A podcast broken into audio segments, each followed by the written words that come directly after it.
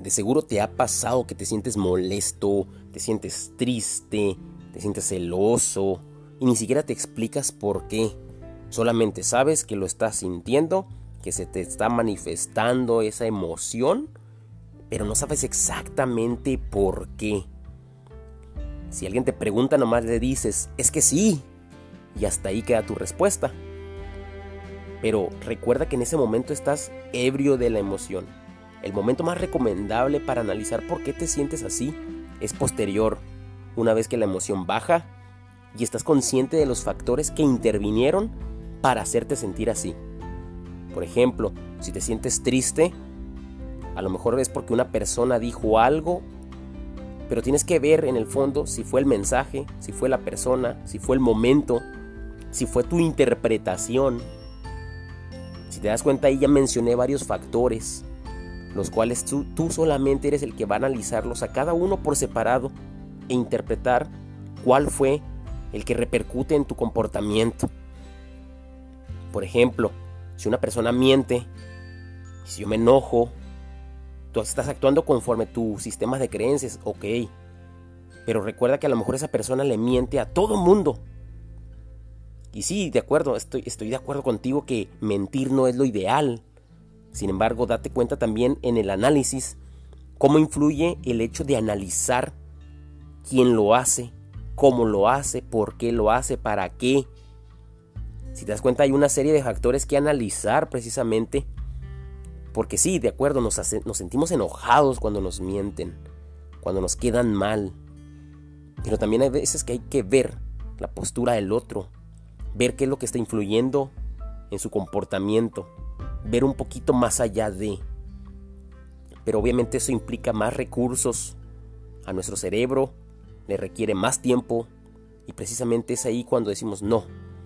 Mejor prefiero sentirme así aunque no quiera, aunque no sepa por qué, a ponerme a analizar. Pero la ventaja de conocer por qué te sientes así, precisamente te dará frutos después. Porque las situaciones que te hacían sentir incómodo, después tú logras hackear tu mente para aprender a cómo lidiar con ellas y poco a poco van siendo menos las condiciones, las situaciones que te alteran. No digo que en ningún momento vayamos a sentir algo, sino que aquellas que te causaban incomodidad, quizás ahora ya lo, lo hacen en menor grado. O quizás lograste erradicar completamente eso que te hacía sentir mal. Ya puedes dar una respuesta de qué es lo que te hizo sentir mal una respuesta más a fondo, detallada. Y es precisamente ahí cuando empiezas a conocerte y empiezas a cambiar tu sistema de creencias, o más bien lo fortaleces, lo mejoras.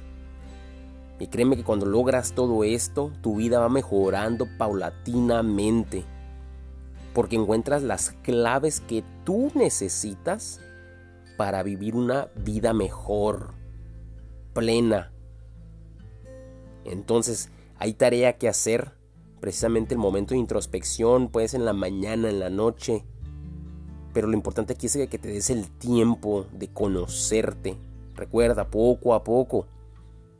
Si nunca terminamos de conocer a las personas, ahora imagínate con nosotros mismos. Igual, es un proceso que va a durar toda la vida, pero conforme lo vas trabajando, te va a ir gustando. ¿Por qué? Porque te conoces a ti, eh, con el que estás 24/7. Y qué mejor que conocer a la persona con la que pasamos todo el tiempo. Entonces precisamente date el tiempo de conocerte, mejorarte y de empezar a analizar las situaciones por las cuales me detona. Espero que este episodio te haya hecho reflexionar de aquellos momentos en los que nos enojamos, en los que nos sentimos tristes, decepcionados, y empecemos a pensar que precisamente nosotros somos los responsables de cómo tomamos las cosas, que sí nos influyen de acuerdo, pero como te repito, va siendo un proceso paulatino en el que poco a poco nos van a ir dejando de afectar. Entonces, hay mucha tarea que hacer.